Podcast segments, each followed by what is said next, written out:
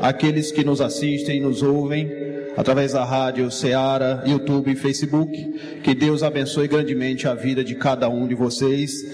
Que Deus toque no coração, que vocês creem naquele Jesus que morreu na cruz para salvar naquele que nele crê e tenha a salvação e tenha a vida eterna. Em nome de Jesus. Convido a todos que abram suas Bíblias em João 14. Iremos lermos do 1 ao 15. João 14, versículos do 1 ao 15. A palavra de Deus nos diz: Não se turbe o vosso coração, crede em Deus, crede também em mim. Na casa de meu pai há muitas moradas. Se não fosse assim, eu vos teria dito: vos preparar vos lugar. E quando eu for, eu vos preparar lugar e virei outra vez, e vos levarei para mim mesmo, para que onde eu estiver, estejai vós também. Mesmo vós sabeis para onde eu vou, e conheceis o caminho. Disse-lhe Tomé: Senhor, nós não sabemos para onde vais, e como podemos saber o caminho? Versículo 6: Disse-lhe Jesus: Eu sou o caminho, a verdade e a vida. Ninguém vem ao Pai senão por mim. Se vós me conheceis a mim, também conhecereis a meu Pai, e já desde agora conheceis e o tendes visto. Versículo 8: Disse-lhe Filipe: Senhor, mostra-nos o Pai o que nos basta? Disse-lhe Jesus: Estou há tanto tempo convosco e não me tendes conhecido, Felipe. Quem me vê a mim, vê o Pai. E como dizes tu, mostra-nos o Pai. Não crês que tu que eu estou no Pai e que o Pai está em mim? As palavras que eu vos digo não as digo de mim mesmo, mas o Pai que está em mim e quem faz as obras? Crede que estou no Pai e o Pai em mim. Crede em mim, ao menos por causa das mesmas obras. Na verdade, na verdade vos digo que aquele que crê em mim também fará as boas obras que eu faço e as fará maiores do que estas, porque eu vou para meu Pai. E tudo quanto pedis em meu nome eu farei para que o Pai seja glorificado no Filho. Versículo 14: Se perdides alguma coisa em meu nome, eu o farei.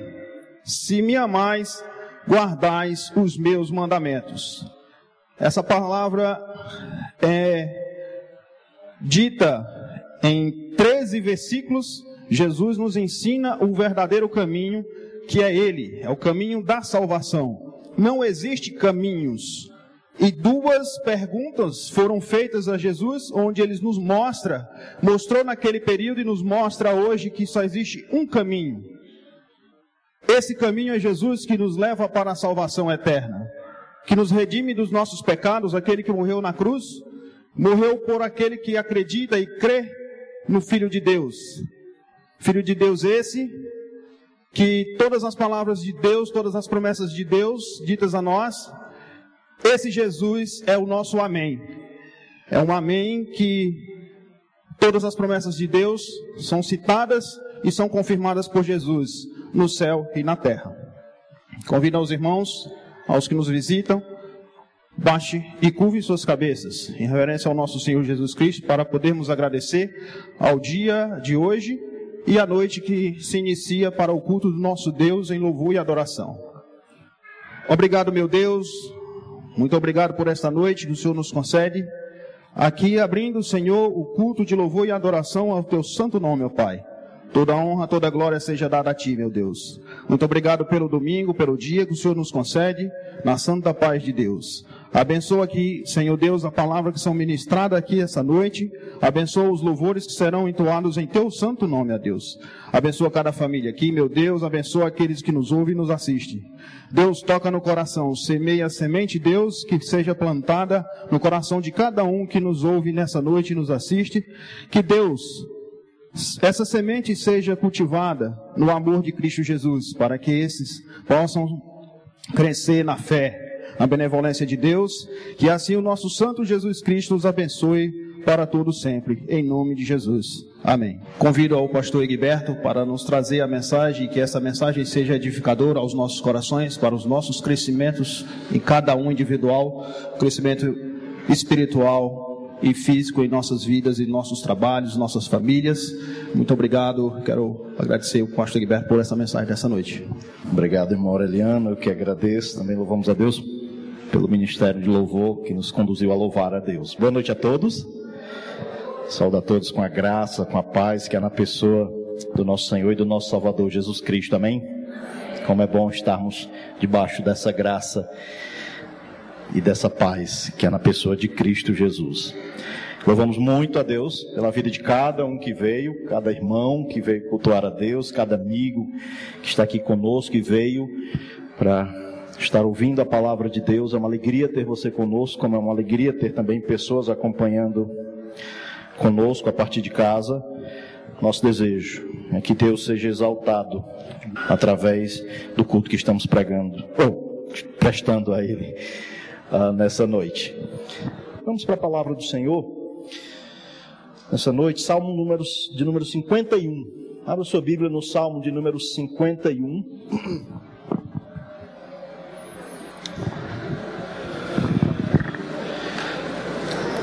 Salmo 51. A palavra do nosso Deus diz assim: Compadece-te de mim, ó Deus, segundo a tua benignidade, e segundo a multidão das tuas misericórdias, apaga as minhas transgressões.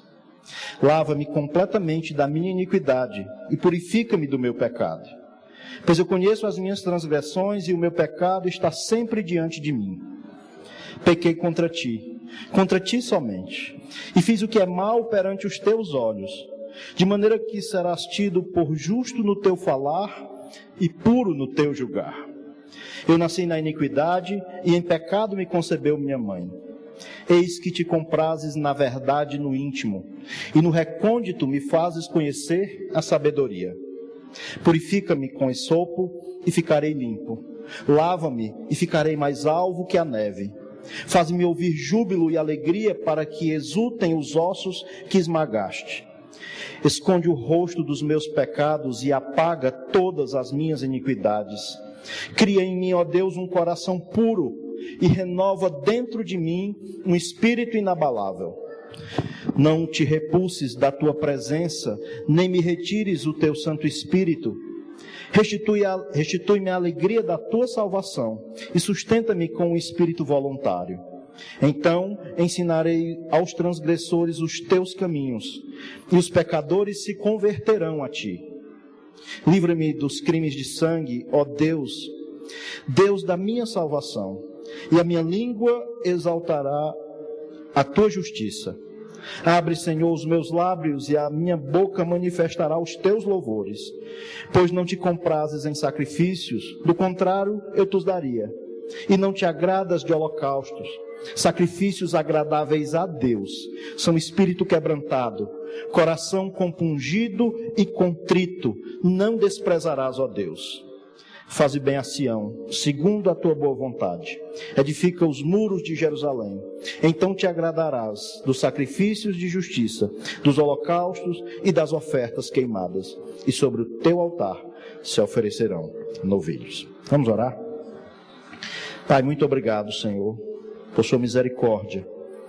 Elas são a causa de não sermos consumidos, porque elas não têm fim, se renovam a cada manhã e a sua misericórdia, a sua graça foram expressas de uma maneira tão especial através da, da vinda do seu Filho Jesus Cristo. Ele veio para nos salvar, nos trazer perdão, nos trazer vida eterna. Obrigado, Senhor, porque essa graça já atingiu muitas vidas aqui. E, Senhor, eu lhe peço que o Senhor, como Deus misericordioso, Salvador, se revele também, ó Pai, a muitas vidas que ainda não conhecem a graça salvadora que é na pessoa do seu Filho Jesus. Nós pedimos que o Senhor graciosamente fale conosco. Trabalhe, Senhor, no nosso coração, gerando em nós um coração quebrantado. Pedimos que o Senhor fale conosco, em nome de Jesus. Amém E amém. O tema do que eu quero abordar a partir deste salmo é um coração quebrantado agrada a Deus. Apesar de alguns comentaristas questionarem a autoria uh, de Davi neste salmo, uh, existem alguns comentaristas até renomados uh, questionando por conta principalmente do que se encontra no versículo 18. Alguns diriam que seria uma, inform uma informação pós-exílica, então não seria Davi o autor. Na verdade, a maioria dos comentaristas eh, tem senso comum de que é sim Davi o autor, é, o escritor desse salmo número 51, que nós acabamos de ler. E não somente os comentaristas afirmam, mas em muitas Bíblias tem aí uma inscrição cima, sobre o salmo. Vem em muitas Bíblias o tema, o título do salmo não é inspirado, mas ah, as inscrições acima dos salmos elas ah, constavam nos manuscritos originais. E elas não somente mencionam ser Davi o autor do salmo, como também informa ainda o contexto no qual Davi escreveu esse salmo. Talvez na sua Bíblia tenha essa informação, que diz ao mestre de canto, salmo de Davi, quando o profeta Natan veio ter com ele, depois de haver ele possuído Batseba. Então alguns Uh, algumas Bíblias traz até essa inscrição que tinha sobre o Salmo, mostrando Davi ser o autor desse, escritor desse Salmo, e ainda mais traz a, o contexto, a circunstância em que esse Salmo foi escrito. E o que nós vamos ver aqui nesse Salmo é fruto de um homem com coração quebrantado. Nós vemos um Davi aqui arrependido diante de Deus. É muito bom darmos uma olhada no que é mencionado aqui nesse cabeçalho, no contexto em que esse salmo foi escrito, é o que se encontra lá em, em 2 Samuel, no livro de 2 Samuel, capítulo 12. Muito obrigado, Rian, pela água. Abra sua Bíblia para 2 Samuel, capítulo 12. E lá vai ser o contexto em que Davi escreve esse salmo quando ele foi confrontado pelo profeta Natan após o seu adultério com Batseba. E em 2 Samuel, no capítulo 12, vai trazer esse momento onde o profeta Natan vai chegar até Davi. O motivo dele ter chegado até Davi é o que está relatado no capítulo 11 de 2 Samuel. Davi comete um adultério. Ele, rei de Israel, um dos mais importantes e proeminentes reis de Israel, ele está na sacada do palácio real e ele vê essa mulher, Batseba. Batseba é a esposa de Urias, um dos componentes do exército de Israel. E ele vê essa mulher, o texto vai falar, informar que essa mulher está tomando banho. Davi, que deveria estar na guerra como rei, ele deveria ter ido também, ficou ah, no palácio. E ali ele está vendo aquela mulher tomando banho. Davi é, tentado em seu coração. E na autoridade de rei, ele manda trazer aquela mulher. E ele comete um adultério. Um pecado terrível que vai direto contra a transgressão do decálogo, de um dos mandamentos do decálogo. Não adulterarás. Davi comete o adultério com a mulher de Urias. Urias, quando volta da guerra, ah, Davi quer encobrir o seu pecado. E ele manda que Urias vá para sua casa, para que ele deite-se com a sua esposa, para que, ah, posteriormente, em caso de gravidez, ele pudesse ser livre dessa culpa, desse pecado. Urias, fiel servo de Davi, fica no palácio, não vai. E aí Davi comete um outro pecado. Ele manda ao comandante da, do exército, Joabe, que, pegue, que tome a Davi, ah, aliás, tome a Urias e o coloque na frente de batalha, para que ele fosse morto logo ah, numa batalha aí ele seja uh, logo um, da, um da, dos da linha de frente e fosse morto. Propositalmente, o que Davi quer é que ele morra para que uh, ele agora pudesse usufruir de possuir a esposa dele. Davi manda esse recado a Joabe. Joabe obedece ao rei e Urias é morto. E aí Davi agora comete um outro pecado, que é o pecado de assassinato. Davi, depois de ter cometido esses pecados, ele é consciente de que pecou, mas não há ainda um senso de arrependimento em Davi. Não é relatado aqui, posteriormente, uh, nenhum momento aqui, Davi manifestando um arrependimento. No final do capítulo 11, no versículo 26, vai dizer que ouvindo, pois, a mulher de Urias, que seu marido era morto, ela o pranteou. Versículo 27 diz, diz que, passado o luto, Davi mandou buscá-la e a trouxe para o palácio. Tornou-se sua mulher e lhe deu à luz a um filho. Porém, isto que Davi fizera foi mal aos olhos do Senhor. Davi pecou. E ele sabe que pecou, mas até então não há um arrependimento no coração de Davi. Deus vai chamar o profeta Natan e enviar o profeta Natan para confrontar o pecado de Davi.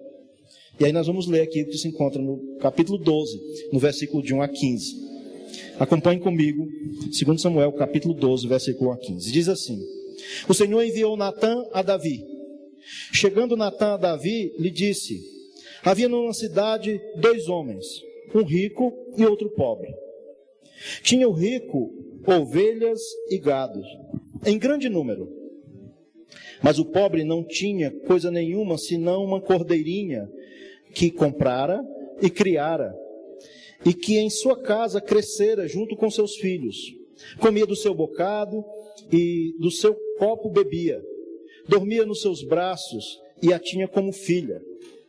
Vindo um viajante ah, ao homem rico, não quiseste tomar das suas ovelhas e do gado para dar de comer ao viajante que viera a ele, mas tomou a cordeirinha do homem pobre e a preparou para o homem que lhe havia chegado.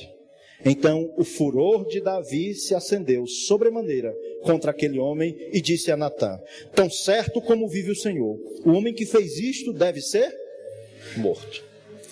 Natã chega a Davi e ele conta essa parábola de que um homem rico tinha muitas ovelhas, e a ideia é ilustrar a realidade de Davi, que como rei tinha acesso a qualquer mulher que ele quisesse, ele não precisaria cometer um ato de adultério, tomar para si uma mulher que já era esposa de outro homem.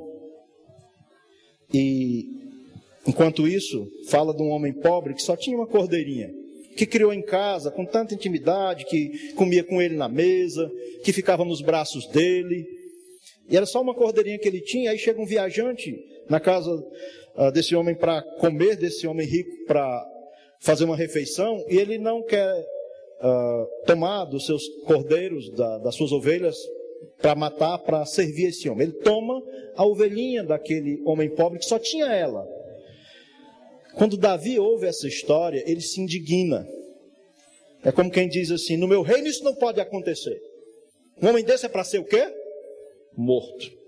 Um senso de justiça de Davi, ao dizer que aquele homem deveria ah, sofrer, pagar com a vida pelo dano que ele havia causado. Diz o versículo 6: E pela cordeirinha o restituirá quatro vezes mais, porque, tal, uh, porque fez tal coisa e porque não se compadeceu. Depois de ter Davi expressado sua indignação quanto à história contada pelo profeta Natan. No versículo 7, o profeta Natan vai dizer a Davi: Então disse Natan a Davi: Tu és o homem. Davi, a história que está sendo contada aqui ilustra o que você fez. Tu és o homem, diz o versículo 7. Assim diz o Senhor, Deus de Israel: Eu te ungi rei sobre Israel, e eu te livrei das mãos de Saul. Deite a casa do teu senhor e as mulheres do teu senhor em teus braços. E também te dei a casa de Israel e de Judá. For, e se isso te fora pouco, eu teria te acrescentado mais e mais. E tais coisas. Porque, pois, desprezaste a palavra do Senhor. E aqui está o ponto. O que Deus, por meio do profeta Natan, confronta Davi é: porque, pois, desprezaste a palavra do Senhor. Davi tinha um conhecimento da palavra de Deus, do decálogo, que ele não deveria adulterar e nem tampouco matar. E ele infringiu esses dois princípios. Ele desprezou a palavra de Deus. O texto diz: Porque, pois, desprezaste a palavra do Senhor, fazendo o que era mal perante ele, a Urias o Eteu feriste a espada, e a sua mulher tomaste por mulher. Depois de o matar, com a espada dos filhos de Amon. Agora, pois, não se apartará a espada jamais da tua casa, porquanto me desprezaste e tomaste a mulher de Urias, o Eteu, para ser tua mulher. Assim diz o Senhor: Eis que a tua própria casa suscitarei o mal sobre ti, e tomarei tuas mulheres à própria vista, e as darei a teu próximo, o qual se deitará com elas em plena luz do sol. Porque tu fizeste em oculto, mas eu farei isto perante todo Israel e perante o sol.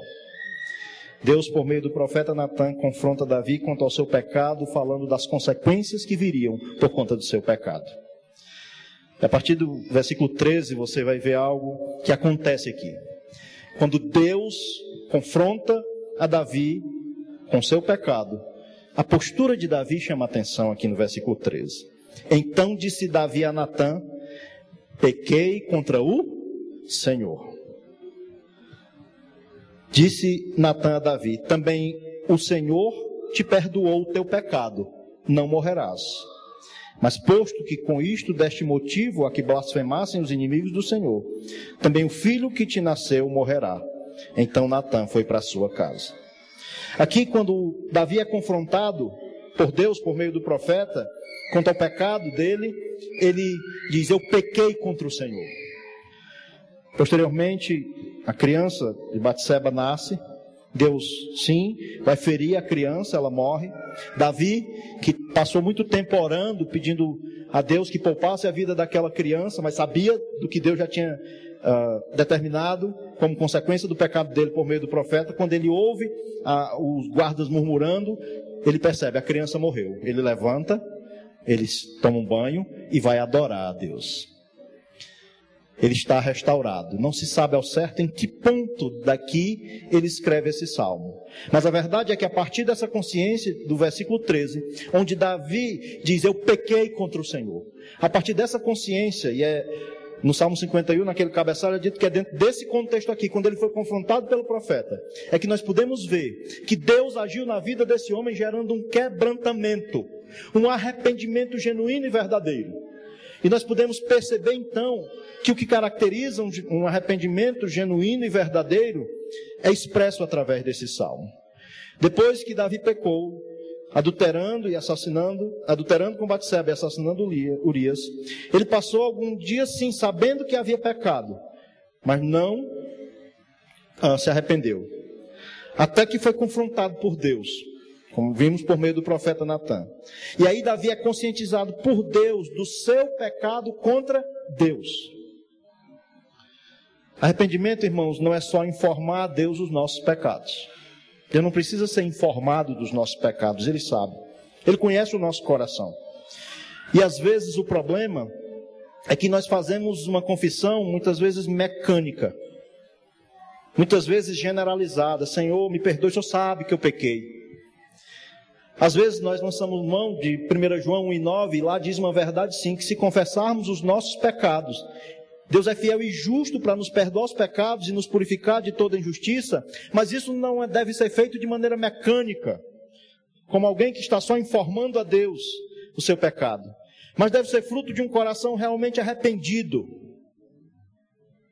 Não porque viram que pecamos, não porque fomos pegos pecamos, não pelo fato do que vão pensar porque pecamos, mas pelo fato de uma consciência de que o pecado, antes de qualquer coisa, é algo contra Deus. Quando Davi foi confrontado por Natã, a expressão dele foi: pequei contra o Senhor. E nesse Salmo 51 nós vemos a postura de um homem arrependido, um homem com o coração quebrantado. E lembre disso, a medida espiritual de um cristão, ela não está na capacidade de não pecar. A medida espiritual de um cristão está no quanto ele possui um coração quebrantado diante de Deus quando peca. Não é que a medida espiritual do cristão não é o quanto ele não peca. Nós vamos pecar. Nós vamos falhar com Deus. Nós vamos pecar contra Deus. Mas o cristão é alguém que deve ter um coração quebrantado contrito diante de Deus quando peca, rogando a Ele o arrependimento e o perdão dos seus pecados. Nós vemos isso nesse Salmo 51. Vamos voltar para o Salmo 51, depois de vermos o contexto, o qual ele vai ser escrito, onde nós podemos ver algumas posturas de Davi que nos mostram que realmente esse homem estava arrependido verdadeiramente porque Deus o confrontou. Porque Deus, por meio do profeta, o confronta diante do seu pecado. E Davi está arrependido. E percebemos isso primeiro porque Davi clama a compaixão de Deus. Versículo 1 e 2, ele diz: Compadece-te de mim, ó Deus, segundo a tua benignidade, e segundo a multidão das tuas misericórdias. Apaga as minhas transgressões. Lava-me completamente da minha iniquidade e purifica-me do meu pecado. Davi aqui vai começar já expressando o que é o teor de todo o salmo. É um clamor pela compaixão de Deus, pela misericórdia de Deus. E ele faz isso, meus irmãos. Clama isso, clama compaixão e misericórdia de Deus segundo a benignidade de Deus. Ele faz isso confiando na multidão da misericórdia de Deus. Não é nada nele, não é nada em Davi, é confiante, é com base no perdão que emana de um Deus que tem o caráter misericordioso. Compadece-te de mim, ó Deus. Tenha compaixão de mim, tenha misericórdia de mim, segundo o seu amor, segundo a sua misericórdia, segundo a sua benignidade, e aí é, é, é interessante a expressão, segundo a multidão das tuas misericórdias. É um Deus que é rico em misericórdia. É nesse Deus que Davi confia e clama por compaixão. Ele pede perdão com base nesse caráter misericordioso de Deus. Não é que Davi vê nele algum direito de ser perdoado. Ele sabe que ele pecou. O que nós somos diante de Deus é devedores. Nós não temos crédito com Deus. Não é pelo tempo de crente, não é pelo quanto nós servimos a Deus, não é pelo que nós fazemos por Ele.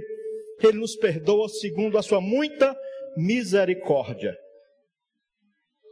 E Davi clama a Deus, confiante nessa misericórdia, no Deus misericordioso, o qual Jeremias em Lamentações 3:22 diz que as misericórdias do Senhor são a causa de não sermos consumidos, porque as suas misericórdias não têm fim, se renovam a cada manhã e grande é a sua fidelidade. Eu gosto desse texto de Lamentações 3, 22 e 23. Porque é como que a cada dia que o sol nasce, nós podemos ser lembrados do caráter de um Deus misericordioso. E é por conta da misericórdia desse Deus que nós não somos consumidos. Não é nada em nós. E Davi recorre a Deus confiante nesse Deus que é misericordioso. É a Ele que ele clama: Senhor, apague as minhas transgressões. Senhor, versículo 1, né? Apague as minhas transgressões. Versículo 2, ele clama por purificação do seu pecado. Olha o que diz: lava-me completamente da minha iniquidade e purifica-me do meu pecado. As expressões lava-me, purifica-me, é alguém que está clamando a Deus que o purifique, como que tem a consciência de que o pecado é algo que suja o ser humano, que marca o ser humano, uh, um, como que alguém que está sujo diante de um Deus limpo, santo, perfeito. E Davi está com o coração arrependido e ele primeiro clama a compaixão de Deus. Depois nós vemos que Davi confessa o seu pecado. Versículo 3, ele vai em diante, ele vai dizer o seguinte: Pois eu conheço as minhas transgressões, e o meu pecado está sempre diante de mim. Pequei contra ti, contra ti somente. E fiz o que é mal perante os teus olhos, de maneira que serás tido por justo no teu falar e puro no teu julgar. Eu nasci na iniquidade, em pecado me concebeu minha mãe. Eis que te comprases na verdade, no íntimo e no recôndito me faz conhecer a sabedoria. Davi diz que eu reconheço que pequei contra o Senhor. Eu reconheço as minhas transgressões, a minha desobediência, eu reconheço o meu pecado, é o que ele diz. E aí ele usa aqui uma expressão que aqui é traduzido como o meu pecado está sempre diante de mim, e a, a ideia é traduzida inclusive por algumas versões de que é, e esse pecado tem me perseguido, Senhor, tem meio que me atormentado, porque eu pequei contra o Senhor. Davi clama a misericórdia de Deus, mas aqui ele começa reconhecendo, confessando o seu pecado diante de Deus. No versículo 4 diz aquilo que ele já tinha, que tinha sido registrado lá em 2 Samuel, no capítulo 12, quando ele diz lá, pequei contra o Senhor, aqui ele reconhece agora diante de Deus de uma maneira muito específica, eu pequei contra ti, contra ti somente. É uma consciência de que o pecado, antes de qualquer coisa, é contra Deus.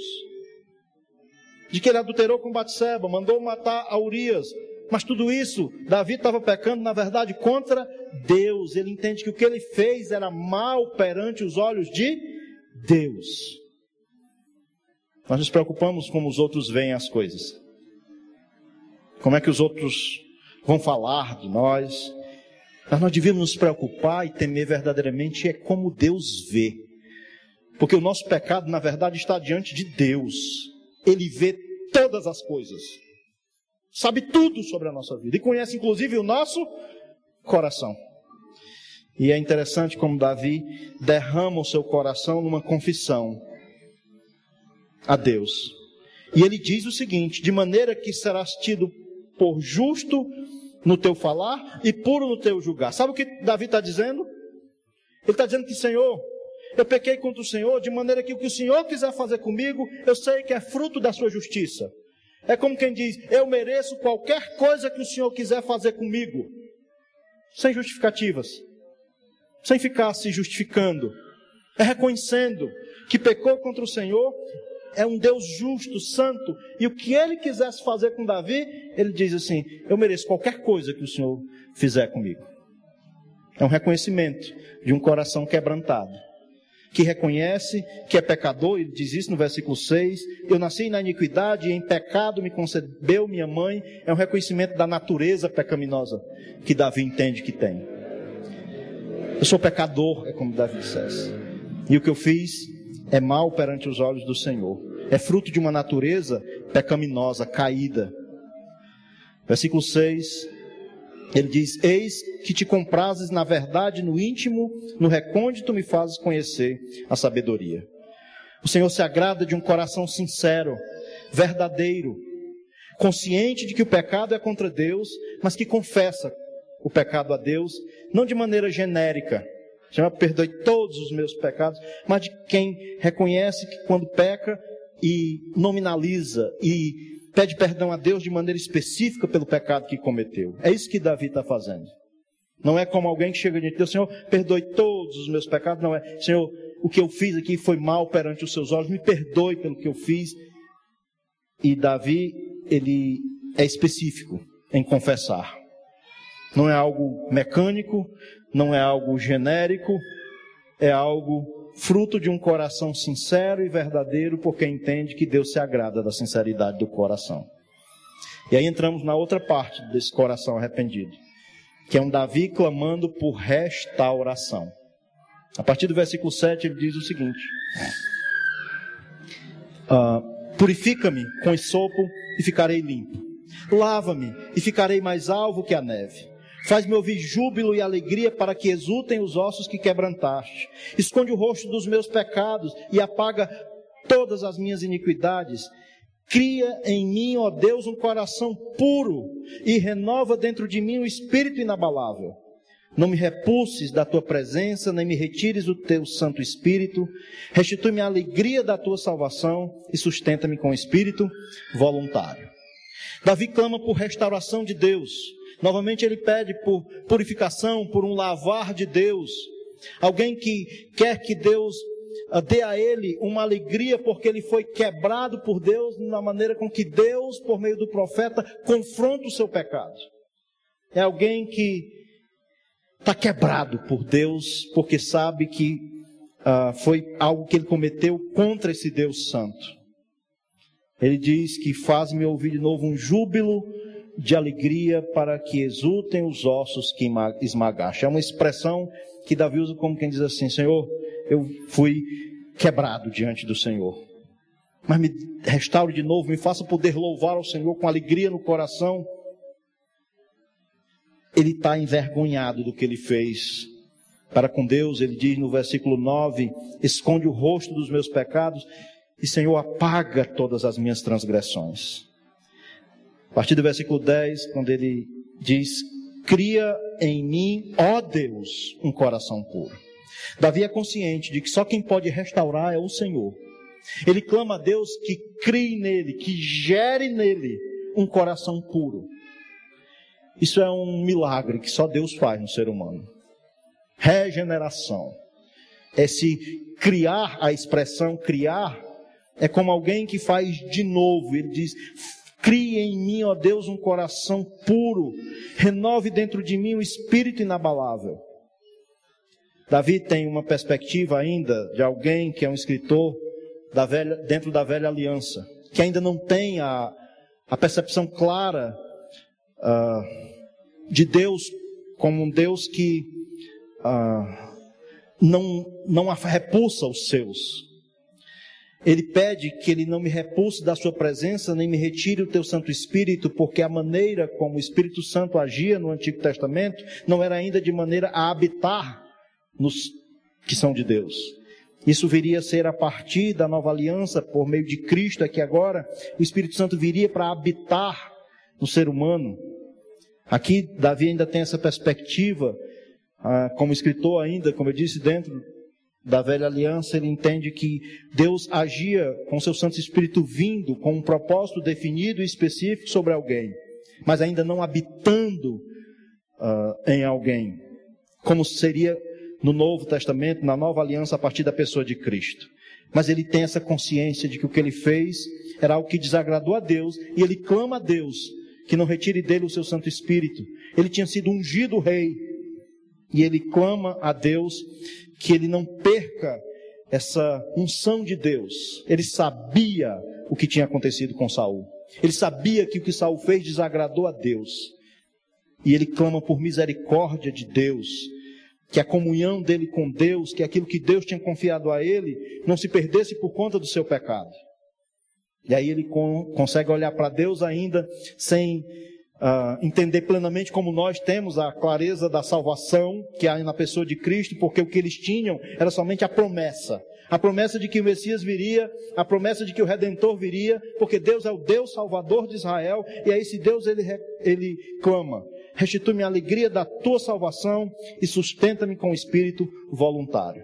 Se pudéssemos resumir o que Davi está pedindo aqui, ele está pedindo restauração. Restauração porque ele sabe que o pecado é algo que é contra Deus e que mexe no relacionamento com Deus. Davi clama: Cria em mim, ó Deus, um coração puro. Uma oração de alguém que está arrependido e que sabe que só Deus verdadeiramente pode restaurar essa comunhão. Davi pede restauração como um fruto de alguém que está verdadeiramente arrependido diante de Deus. Uma outra postura que podemos ver que esse coração realmente está arrependido é pela maneira como, a partir do versículo 13, Davi deseja, a partir disso, propagar a misericórdia de Deus. Olha o que ele diz nesse versículo 13. Então, então o quê? A partir da restauração que Deus fizesse na vida de Davi, ele poderia falar agora, depois desse Deus que restaura para outras pessoas. Que ele diz: Então ensinarei aos transgressores os teus caminhos, e os pecadores se converterão a ti.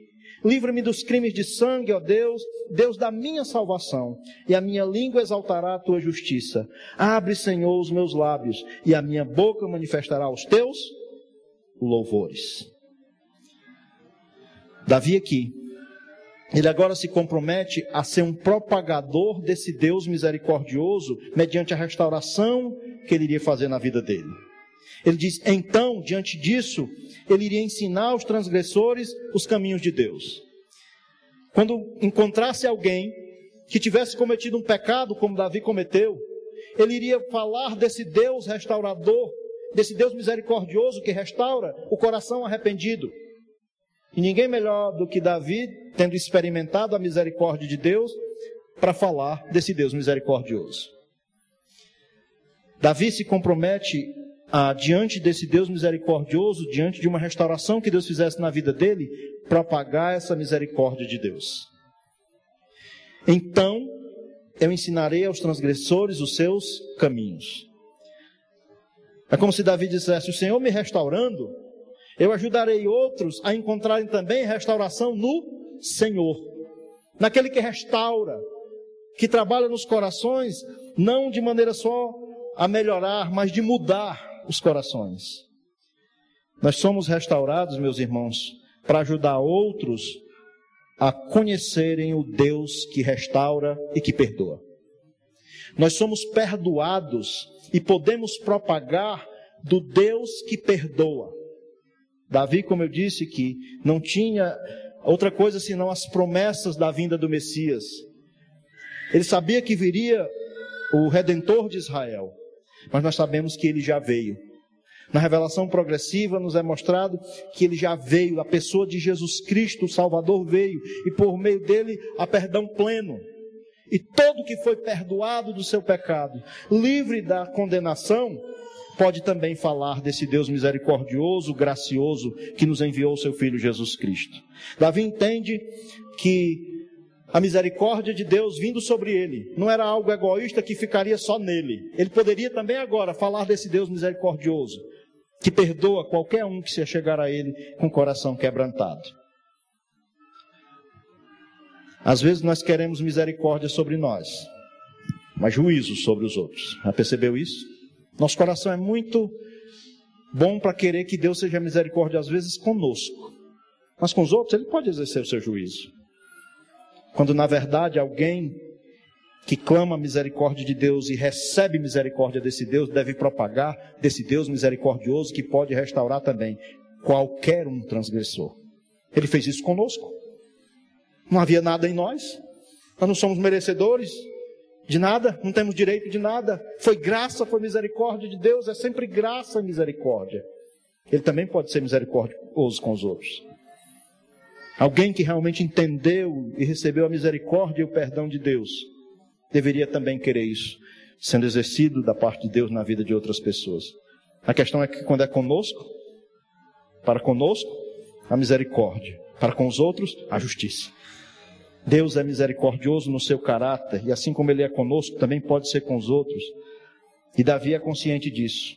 Senhor, sendo misericordioso para comigo e me restaurando, então eu poderei ensinar aos outros também, aos outros transgressores, os caminhos do Senhor do Senhor que é misericordioso, que é gracioso, e os pecadores se converterão a ti.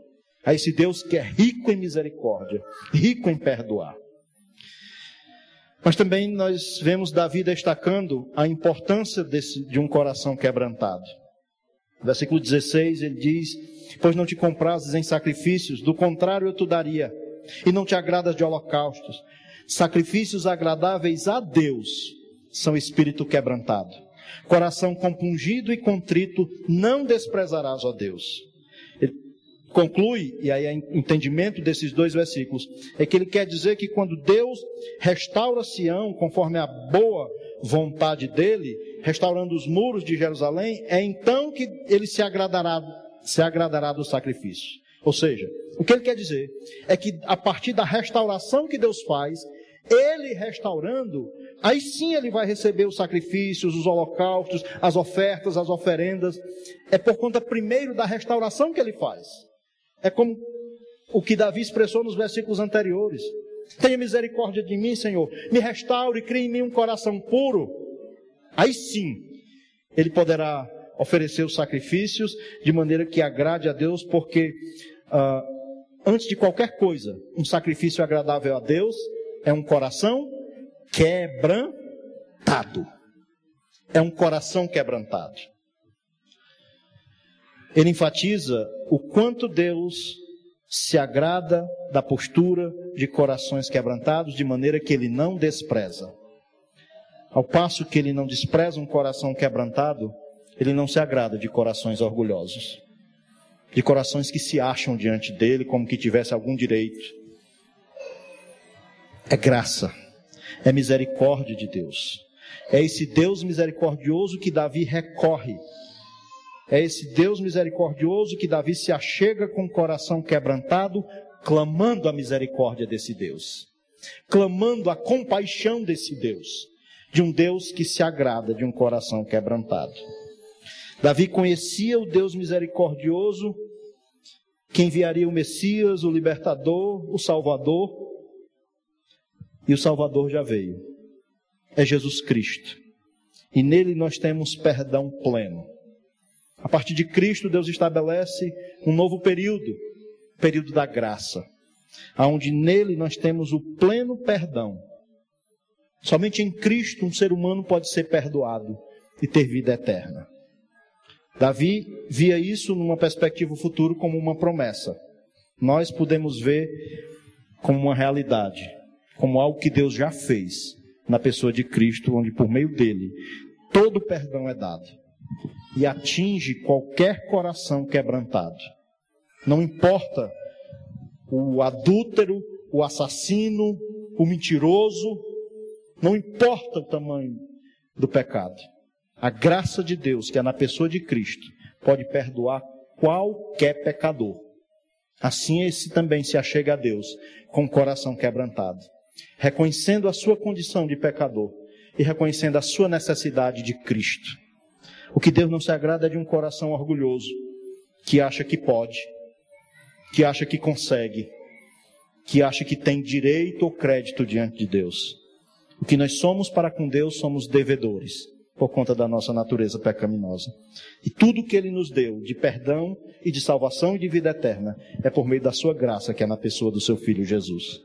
Qualquer um que se achegar a Deus com o coração quebrantado, reconhecendo o Senhor, eu sou pecador.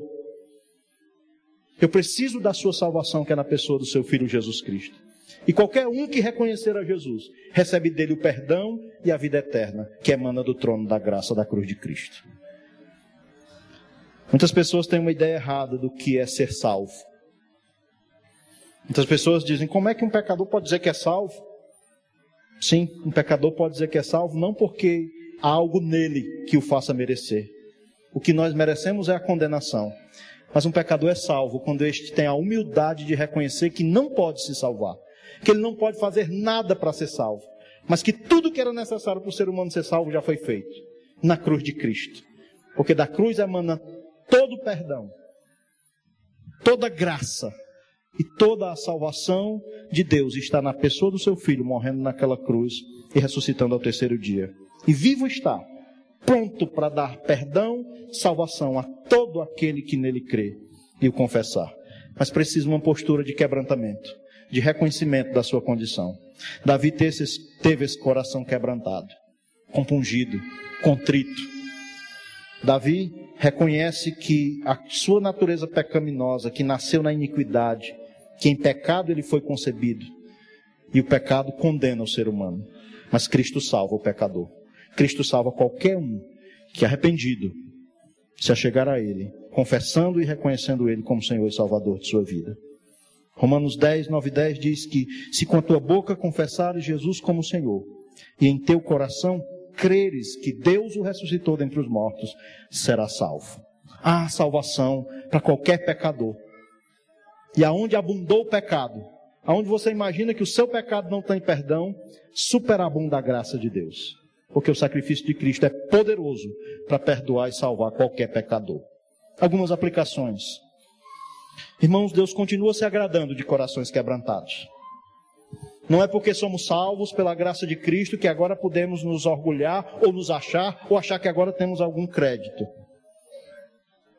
Não devemos esquecer que pecamos e Deus continua se agradando de corações quebrantados. Olhando para esse salmo, devemos ter o cuidado com a dureza de coração, porque a dureza de coração denota soberba, e soberba não agrada a Deus. E soberba não é postura de quem conhece a Deus. Deus se agrada de corações quebrantados, humildes, reconhecendo que somos alvos da graça de Deus, da misericórdia de Deus. Também podemos ver que todo pecado é uma ofensa contra Deus e requer arrependimento. Todo pecado é contra Deus. E devemos sempre nos achegar a Deus arrependidos, verdadeiramente. E também lembrar de tratar todo pecado com arrependimento e confissão, confiantes na misericórdia de Deus. Mas não de maneira mecânica. É conscientes de que o pecado é contra esse Deus santo que é sim misericordioso e bondoso, mas que se agrada de corações quebrantados. Amém? Como está o nosso coração? Qual a postura do nosso coração diante desse Deus? Davi clama a misericórdia de Deus, a compaixão de Deus, confiando no caráter desse Deus misericordioso e gracioso. Vamos curvar nossas cabeças, vamos orar. O que vemos nesse salmo é um clamor de Davi pela misericórdia de Deus. Mas Davi fala nesse salmo que Deus se agrada de um coração quebrantado, de um coração compungido e contrito. Somos pecadores, sim. Devemos reconhecer diante de Deus nossos pecados. Sabemos que já todo perdão emana da cruz de Cristo, mas isso não lhe dá o direito de viver com coração duro. Se quebrante diante de Deus. Um coração que conhece verdadeiramente a Deus não é um coração soberbo, é um coração quebrantado. E se falta isso, clame a Deus por isso. Cria em mim, ó Deus, um coração puro e renova dentro de mim o espírito inabalável. Essa deve ser a nossa oração. Clame a Deus. Clame a misericórdia de Deus. Ele é gracioso, ele é misericordioso. E esse Deus salva qualquer pecador que também reconhece que o seu pecado faz com que você mereça a condenação. Mas em Cristo há salvação. E se alguém aqui nessa noite quer reconhecer a Jesus como Senhor, como seu Salvador, sabendo que Ele perdoa uh, por meio do seu sacrifício na cruz qualquer pecador, independente do seu pecado, e você deseja reconhecer Ele nessa noite, faça isso. Se Deus falou ao seu coração, se o Espírito Santo de Deus fala com você, lhe mostrando a sua condição de pecador, saiba que em Deus há misericórdia, a graça, a perdão por meio do sacrifício de Cristo. Alguém que deseja reconhecer a Jesus como Salvador pessoal da sua vida, Alguém reconhece que Jesus lhe livrou da condenação que os seus pecados fazem com que você mereça. Apenas fique de pé. É você estar confessando a Jesus como Senhor, como Salvador de sua vida. Alguém deseja crer e confessar a Jesus publicamente? Se não, nós vamos estar encerrando, mas antes, a irmã Corrinha, eu queria chamar ela aqui à frente, porque ela tem feito estudos no Evangelho de João com algumas crianças. E o que é o Evangelho se não a boa notícia de que Cristo salva pecadores? E na pregação do Evangelho, através da irmã Corrinha, fazendo alguns estudos, tiveram duas crianças que reconheceram a sua condição de pecadores. É o Boaz e a Estela. E eu queria chamar eles aqui à frente para nós orarmos por ele, por eles. Uma Corrinha queria falar algo sobre o momento que você teve com eles ali?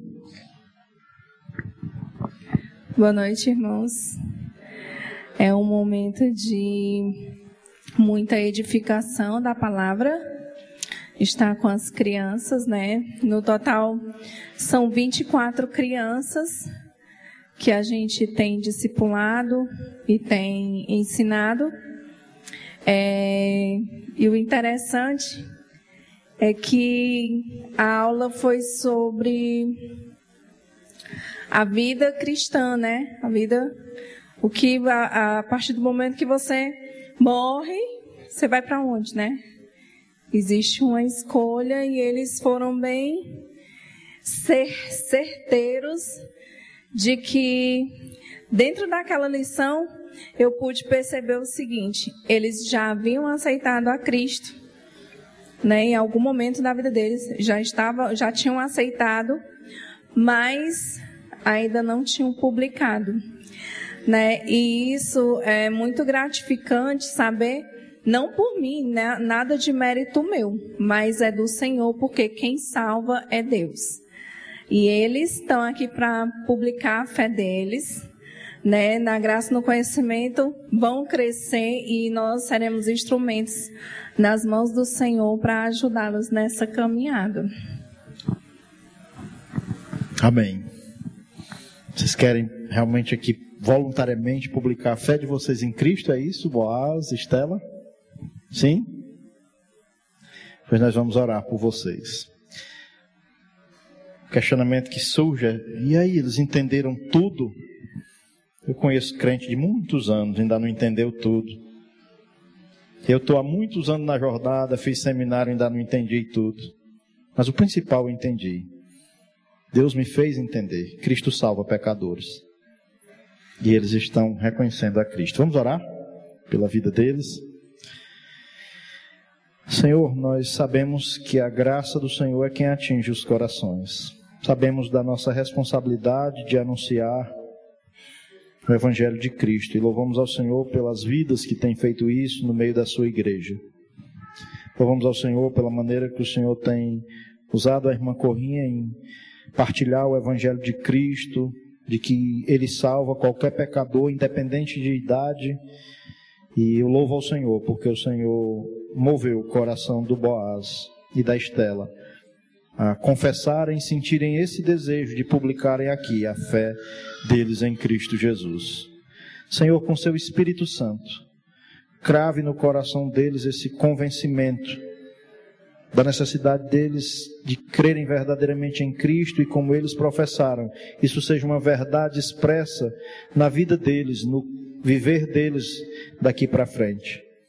Que eles cresçam na graça, no conhecimento de Cristo Jesus. Senhor, que tanto eles quanto cada um de nós possam ter sempre corações quebrantados diante do Senhor. Nunca deixe, Senhor, o orgulho dominar o nosso coração. Sustente o Boaz, a Estela e a cada um dos que já confessaram, a cada um de nós, com a sua graça, Senhor. É ela quem nos sustenta e que ela possa estar sempre nos conduzindo a um viver quebrantados, humilhados, gratos ao Senhor por todo o perdão e toda a graça, toda a salvação que emana da cruz de Cristo. E Senhor, sobre aqueles que ainda não confessaram, trabalhe, Senhor, nesses corações. Somente um toque da sua graça, do seu Santo Espírito, é quem faz com que um ser humano possa publicar sua fé, confessando, reconhecendo sua condição de pecador e confessando a Cristo. Faça isso, Senhor. Continue com a sua graça a atingir corações, assim como o Senhor já atingiu de muitos aqui. Obrigado, Senhor, por isso. Obrigado pelo que o Senhor está fazendo na vida dessas duas crianças. Continue a fazer isso na vida de inúmeras pessoas na nossa cidade. Clamamos Sua misericórdia e graça sobre a vida de muitos. Em nome de Jesus. Amém. E amém. Meus parabéns, viu, Estela, por confessar a Cristo. Que Deus abençoe ricamente. Boas. Parabéns às mães e os pais, porque é muito bom, né? Ver nossos filhos também professando a fé em Cristo Jesus. Amém. Quão amáveis são os teus tabernáculos Senhor dos exércitos.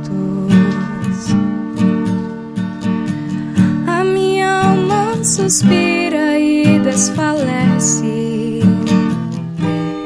pelos seus átrios.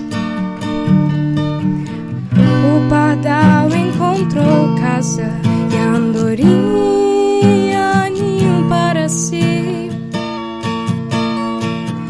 Eu encontrei teus altares Senhor, Rei meu e Deus meu.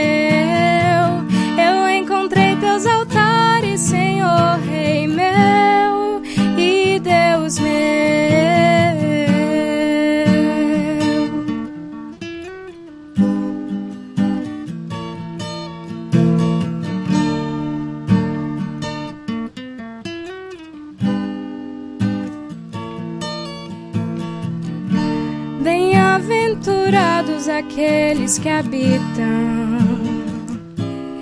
em tua casa. Pois um só dia, Senhor, nos teus átrios valem mais que mil. O pardal encontrou casa e a andorinha ninho para si.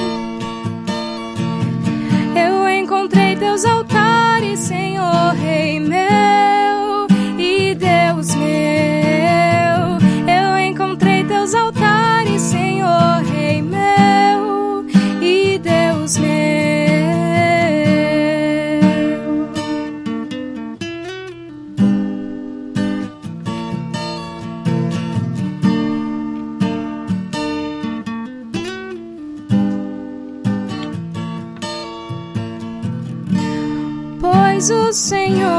sol e escudo